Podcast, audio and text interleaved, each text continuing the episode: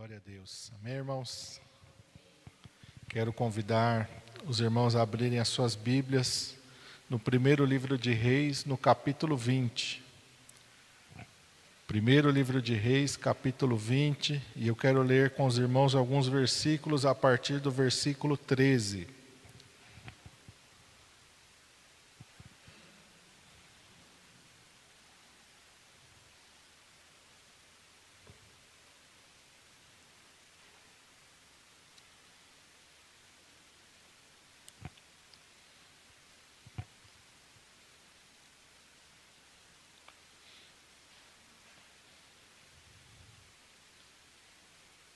Primeiro livro de Reis, capítulo 20, a partir do versículo 13. Os irmãos acharam? Amém? Vamos ler. Está escrito assim: Eis que um profeta se chegou a Acabe, rei de Israel, e lhe disse: Assim diz o Senhor: Viste toda esta grande multidão?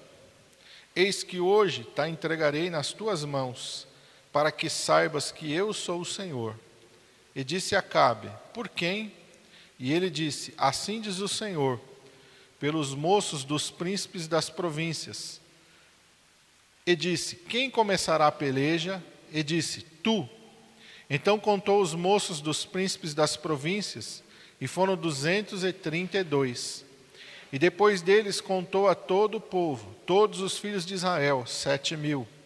E saíram ao meio-dia, e Ben Haddad estava bebendo e embriagando-se nas tendas ele e os reis, os 32 reis que o ajudavam. E os moços dos príncipes das províncias saíram primeiro. E Ben-Hadad enviou espias que lhe deram avisos, dizendo: Saíram de Samaria uns homens. E disse ele: Ainda que para a paz saíssem, tomai-os vivos, ainda que a peleja saíssem, tomai-os vivos. Saíram, pois, da cidade os moços dos príncipes das províncias e o exército que os seguia. E eles feriram cada um ao seu homem, e os sírios fugiram. Então Israel os perseguiu, porém Ben-Hadad, rei da Síria, escapou a cavalo com alguns cavaleiros. E saiu o rei de Israel, e feriu os cavalos e os carros, e feriu os sírios com grande estrago. Amém? Vamos orar.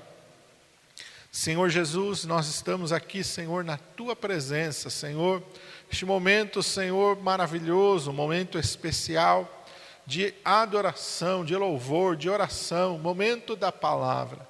Momento em que o Senhor fala conosco através do teu Espírito Santo, através da tua palavra, Senhor, e eis-nos aqui, Senhor, para receber a tua palavra. Eis-nos aqui para receber tudo aquilo que o teu Espírito Santo tem para ministrar aos nossos corações neste momento, Senhor. Abre os nossos ouvidos, abre, Senhor, o nosso entendimento e o nosso coração para recebermos tudo aquilo que o Senhor tem para nós neste momento, Pai. Tu tens total liberdade, Senhor. Tu tens total liberdade, ó Espírito Santo. Somos apenas servos. Tu és Senhor. E a tua vontade seja feita, Senhor, sobre cada vida e sobre cada coração. É o que nós te pedimos em nome de Jesus. Amém. Glória a Deus. Amém, irmãos. Estava aqui meditando sobre esse texto aqui, e o Senhor falou bem forte no meu coração sobre o segredo da vitória, o segredo de vencer. Amém? Aqui nós vemos, meus irmãos, que o exército de Israel, no versículo 15, era de 7.232. Olha que exército grande. 232 moços das províncias, mais 7 mil homens. Um exército pequeno. E quantos é, qual era o número do, do, do exército da Síria?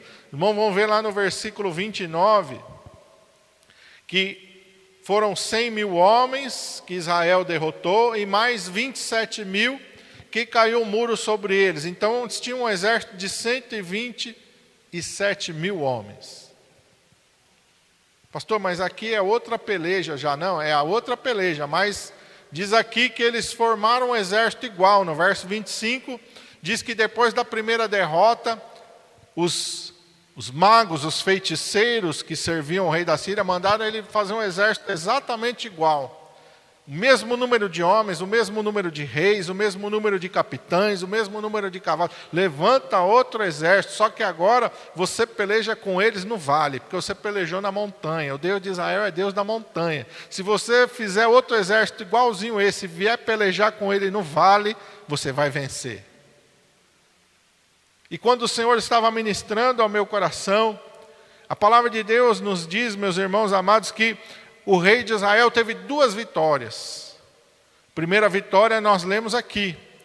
Israel feriu a eles, os derrotou completamente. Mas Deus deu uma palavra para o rei de Israel: olha, te prepara que no decurso de um ano o rei da Síria vai voltar. Ele vai arrumar outro exército igualzinho a esse exército. E no decurso de um ano ele vem novamente contra ti. Exatamente como Deus falou, aconteceu de novo um outro exército se levantou. O rei de Israel continuou com seus 7.232, não tinha mais ninguém. O reino de Israel estava pequeno, estava enfraquecido. Mas a palavra de Deus diz que eles tiveram novamente uma grande vitória. E por que que o rei de Israel, com tão poucos soldados, você vê que, irmãos, que ele fez exatamente aquilo que Deus falou.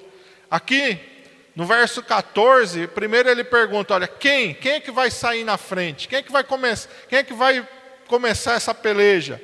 E Deus fala para ele: olha, os moços dos príncipes das províncias. Quem vai tomar a iniciativa de atacar primeiro? Eu espero os filhos me atacar ou eu ataco primeiro? E Deus diz: Tu vai atacar.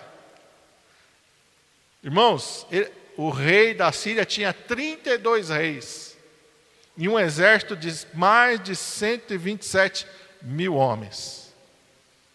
Se a gente olhar para essa batalha aos olhos naturais, não tem a menor chance do exército de Israel vencer o exército da Síria, nenhuma vez. Mas eles venceram por duas vezes. E por que, que eles venceram? Porque eles fizeram exatamente aquilo que Deus mandou que eles fizessem.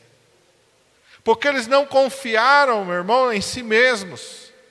Porque eles sabiam que eles não tinham a menor chance porque eles não temeram a quantidade de exército que tinha do outro lado. Porque eles confiaram no Senhor e eles fizeram exatamente aquilo que Deus mandou que eles fizessem. O segredo da vitória, irmãos, não está na estratégia. O segredo da vitória não está na quantidade de armas que você prepara. O segredo da vitória não está, irmãos, no, na, no intelecto do homem, na força do braço, do cavalo, do seu cavaleiro, na armadura, na espada. O segredo da vitória está em nós andarmos na palavra de Deus. Se você buscar uma palavra de Deus, e se você der ouvidos à palavra de Deus, e fizer exatamente aquilo que Deus te falar, meu irmão, não tem como dar errado. É isso que Deus nos mostra através dessa passagem. Não tem como dar errado. Primeira coisa que é necessário é nós buscarmos uma direção de Deus. Porque muitas vezes, irmãos, Acabe não era um rei segundo o coração de Deus. Esse rei Acabe é aquele rei Acabe que Deus levanta Elias contra ele. Ele era um rei ímpio. Ele era um rei que em muitos momentos ele agiu baseado em profetas falsos. Ele tinha os profetas que ele pagava, que ele alugava, para falarem dele aquilo que ele queria ouvir, mas ele sabia a diferença entre uma falsa profecia e uma profecia verdadeira. Ele sabia a diferença entre um homem usado por Deus e aquele que não era usado por Deus. Ele sabia que quando Deus lhe dava uma palavra, ele poderia confiar inteiramente na palavra de Deus, porque ele sabia que Deus não brincava com a sua palavra, porque ele sabia que Deus não mentia, porque ele sabia que Deus não iria fazer alguma coisa, meu irmão amado, que o colocasse para prejuízo. Ele sabia muito bem quem eram os homens de Deus, e ele sabia muito bem que a palavra de Deus na boca destes homens era verdade. E ele confiou inteiramente, aleluia. E é isso que nós temos que fazer. Muitas vezes nós não conseguimos ter vitória na nossa vida, porque nós não buscamos a direção de Deus. Quantas vezes nós tomamos decisões sem orar? Quantas vezes nós tomamos atitudes sem buscar a direção de Deus? Muitas vezes na emoção. Nós nos emocionamos em algum momento, ou seja, de alegria, ou seja, de tristeza, e a emoção nos faz tomar decisões na nossa vida. Nos faz tomar fazer escolhas sem a direção do Senhor. E muitas vezes nós estamos sofrendo derrotas, sofrendo na mão do inimigo, sofrendo prejuízo na nossa vida, porque nós não buscamos a direção de Deus. Porque Deus, Ele sempre tem uma palavra para nós, Deus sempre tem uma direção para as nossas vidas, Deus sempre tem uma resposta para nos dar. Deus não é Deus de confusão. Deus é aquele que nos desafia na Sua palavra: clama a mim e responder-te-ei e anunciar-te-ei coisas grandes e firmes que tu não sabes. Olha, presta bem atenção no que Deus diz. Ele diz: clama a mim e responder-te-ei. Prestou atenção? Quando você clama, o que, que você vai obter de Deus? Resposta. Deus diz: clama a mim e eu vou responder. Quando é que a gente não obtém resposta de Deus? Quando a gente não clama. Quando a gente se precipita. Quando a gente não busca a direção de Deus, aí a gente não tem uma resposta de Deus. Mas a Bíblia diz: aquele que pede, recebe, o que busca, encontra, e é o que bate a porta, se abre. Jesus conta a parábola do juiz Inico. Numa certa cidade havia um juiz Inico que não temia a Deus nem aos homens, mas todos os dias uma mulher viúva ia bater lá e iria clamar aquele juiz: Faz-me justiça, faz-me justiça, faz-me justiça. Até que um dia aquele juiz Inico declarou: Ainda que eu não temo a Deus nem aos homens, eu vou fazer justiça a essa mulher, porque ela está todos os dias clamando. E Jesus diz assim: ouça o que diz o iníquo juiz, e meu Pai que está nos céus, não vos ouvirá a voz. Irmão, o crente muitas vezes ele perde por não orar, muitas vezes o crente perde por não buscar ao Senhor, perde, perde porque não usa aquilo que Deus nos deu.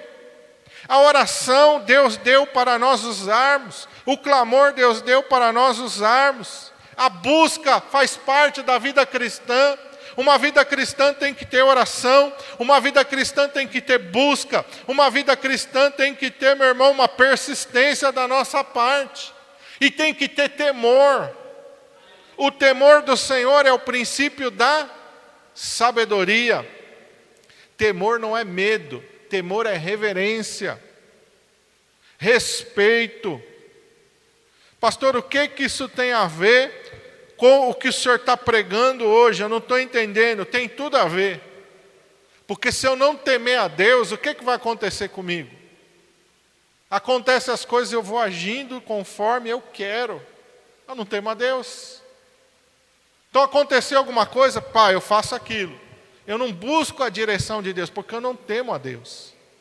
Você está entendendo, irmão, que o temor a Deus faz parte de você não se precipitar, de você não tomar decisões sem buscar a direção de Deus? O temor a Deus, ele, ele, ele traz consigo uma dependência de Deus. A irmã tem filhos adolescentes. A irmã gostaria que eles tomassem atitude sem falar com a irmã? Nenhum pai gosta disso, né? Você tem o teu filho na tua casa, você chega lá um dia na tua casa, teu filho fez um monte de coisa, você fala, mas o que, que é isso? Não, eu quis fazer isso, isso, isso. Não, peraí. Você não falou comigo, você não pediu para mim, você não, não, não perguntou se podia, não é assim, irmãos? E Deus, irmãos, quantas vezes nós estamos tomando atitudes, estamos tomando decisões, estamos fazendo coisas sem o menor temor pelo Senhor, Nós temos que temer a Deus. Muitas vezes nós estamos colocando no, os nossos desejos, os nossos pensamentos, as nossas vontades na frente do temor ao Senhor. Quando a palavra de Deus diz que o temor ao Senhor é o princípio da sabedoria. Acabe era um rei ímpio, mas Acabe aqui temeu a Deus, porque ele fez exatamente aquilo que Deus falou para fazer.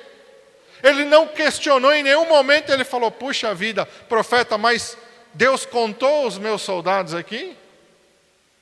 Ele viu o tanto de soldado que tem do lado de lá, ele viu o tanto de soldado que eu tenho do lado de cá, ele viu o tanto de cavaleiro que tem lá e o tanto de cavaleiro que eu tenho aqui. Ele, vi... ele não questionou nada. O temor a Deus é o princípio da sabedoria. Deus sabe todas as coisas, irmãos. Deus, quando Ele te dá uma direção, Ele te dá uma palavra, Deus não está brincando com a nossa vida. Deus não está brincando com o nosso futuro, Deus não está brincando com nada. Aquilo que Deus tem para nós, a palavra de Deus diz que a vontade de Deus é boa, perfeita e agradável. Você acredita que a vontade de Deus é boa, perfeita e agradável? Você consegue confiar que tudo que Deus faz é bom, perfeito e agradável? Você crê que você não vai se decepcionar se você buscar a vontade de Deus para a tua vida? Você crê que Deus é responsável para fazer com que a tua vida tenha um final abençoado? Você crê, você confia em Deus dessa maneira? Então por que não orar? Então por que não buscar uma direção de Deus? Então por que não esperar pelo Senhor, como Davi diz no Salmo 40: Esperei pacientemente pelo Senhor. Por que a ansiedade muitas vezes tem dominado o nosso coração? Porque muitas vezes nós estamos ali como Sara, olha, Deus falou a Abraão, mas acho que Deus não vai cumprir. Olha, Deus falou a Abraão, mas olha, vamos dar uma forcinha para Deus, porque olha, parece que aquilo que Deus falou, Deus está com dificuldade de fazer. Parece que Deus ali não está conseguindo concretizar aquilo que ele prometeu a Abraão. Vamos dar uma forcinha para Deus. Muitas vezes nós não estamos falando assim, não estamos pensando assim, mas as nossas atitudes traduzem exatamente isso.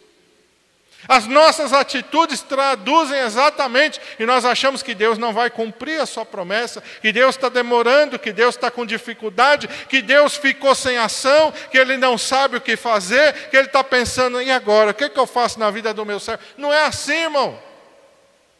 A palavra de Deus diz: tudo tem o seu tempo determinado, há tempo para todas as coisas.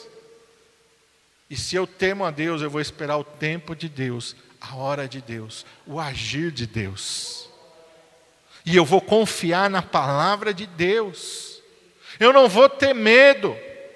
Acabe ele poderia olhar para aquele grande exército e olhar para o seu exército e dizer: Não, peraí, como é que Deus manda eu sair e atacar o inimigo? Sendo que eu não. Olha aqui, não, ele está com 32 reis, eu não dou conta nem de um. Como é que Deus manda eu ir para essa peleja? Será que Deus não analisou? Será que Deus não viu? Irmãos, ele não teve dúvida nenhuma. E isso falta muitas vezes em nós.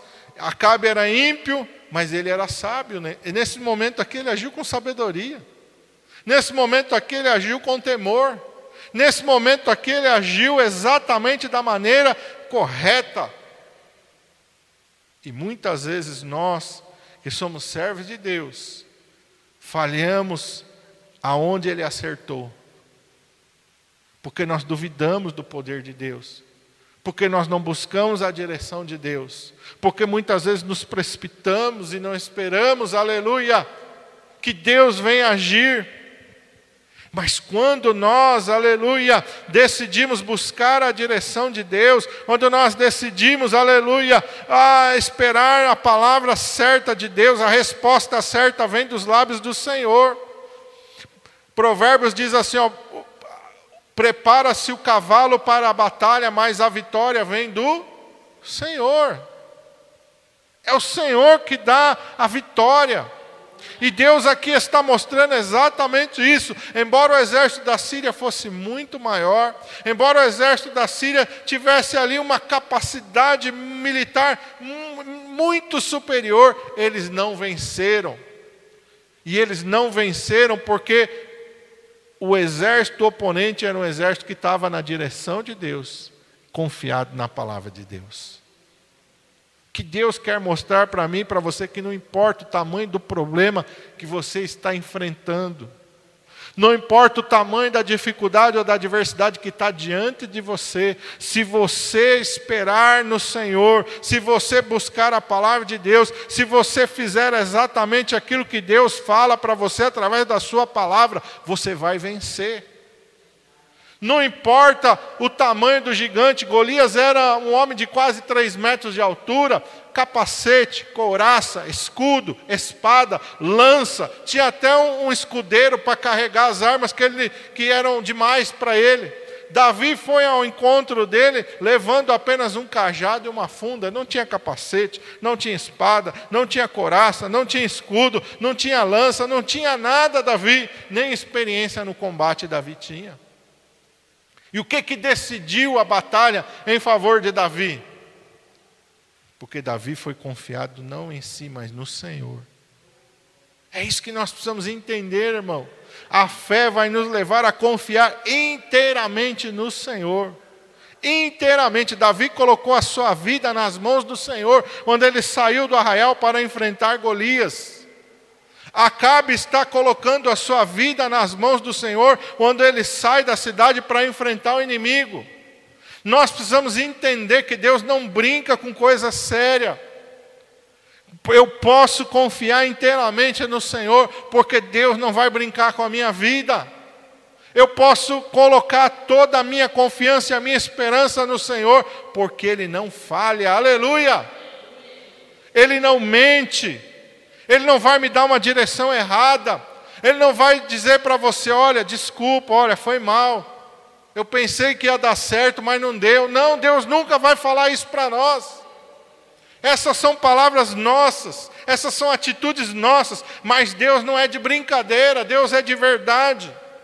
Ele diz, aleluia, que ele tem compromisso com a palavra dele lá para Jeremias: Jeremias, eu velo sobre a minha palavra para cumprir. Ele fala ali através do profeta Isaías: a palavra que sai da minha boca, ela não volta para mim vazia ele fala ali através de Balaão: Eu não sou homem para mentir, nem filho de homem para me arrepender. O que eu prometo eu cumpro, o que eu falo acontece.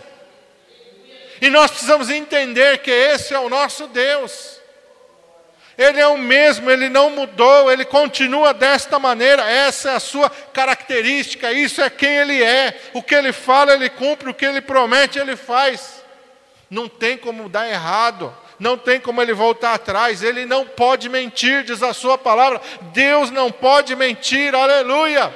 Ainda que nós sejamos infiéis, ele permanece fiel, porque ele não pode negar a si mesmo.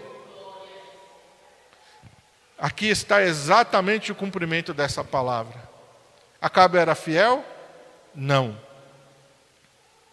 Mas a infidelidade de Acabe anulou a fidelidade de Deus? Não. Porque Deus deu a sua palavra para Cabe. Porque Deus deu a sua direção para Cabe. Embora Cabe não fosse fiel, Deus permaneceu fiel. Ele não pode negar a ele mesmo. Ele liberou uma palavra. É diferente daquela outra vez que Acabe vai chamar Josafá e os dois vão para a guerra novamente contra os sírios. E aí Acabe está ouvindo somente os seus profetas alugados. E Josafá fala para ele: Olha, não tem aqui um profeta de Deus. E ele manda chamar então o profeta de Deus, e o profeta vem e dá uma palavra para ele: Olha, você vai morrer nessa batalha. E ele duvidou daquela palavra e foi para a batalha e morreu. Mas aqui ele acreditou na palavra de Deus, e porque ele acreditou e confiou na palavra de Deus, ele teve vitória duas vezes. Duas grandes vitórias, irmãos. Duas vitórias de maneira sobrenatural. Deus está falando: olha, eu vou te dar vitória para que você saiba que eu sou Deus. Não vai ser uma vitória natural. Você não vai vencer numa estratégia militar. Você não vai vencer numa emboscada. Você vai vencê-lo e você vai ver a minha mão sobrenatural te dando a vitória.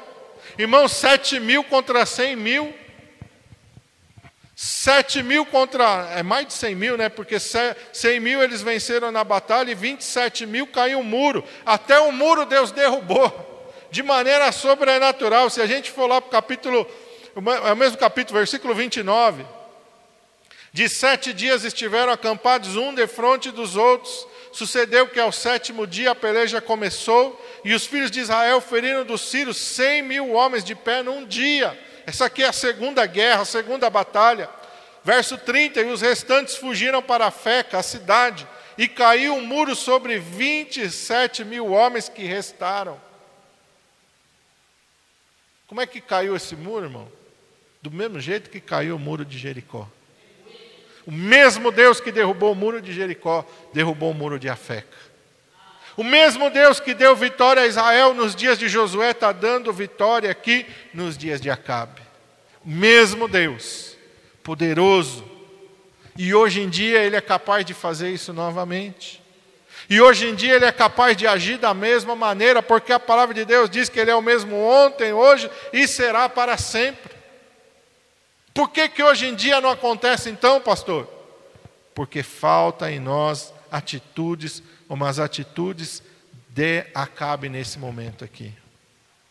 Acabe tem muita coisa que a gente vai olhar e vai dizer: Isso não serve para mim. Mas nesse momento aqui, a gente pode olhar para ele e ver que ele confiou no Senhor como a gente deveria confiar.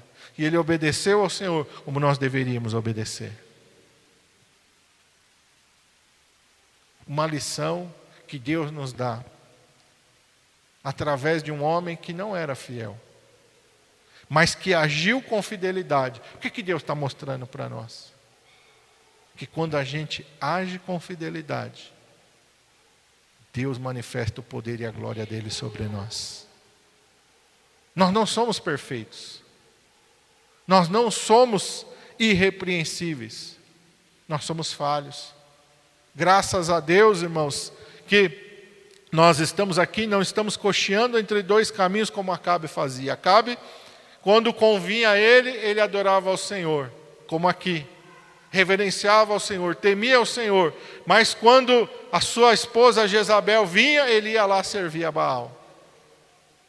Ficava cocheando entre dois pensamentos. E levou Israel a pecar por causa disso. Graças a Deus que esse não é o nosso caso. Nós estamos aqui servindo ao Senhor.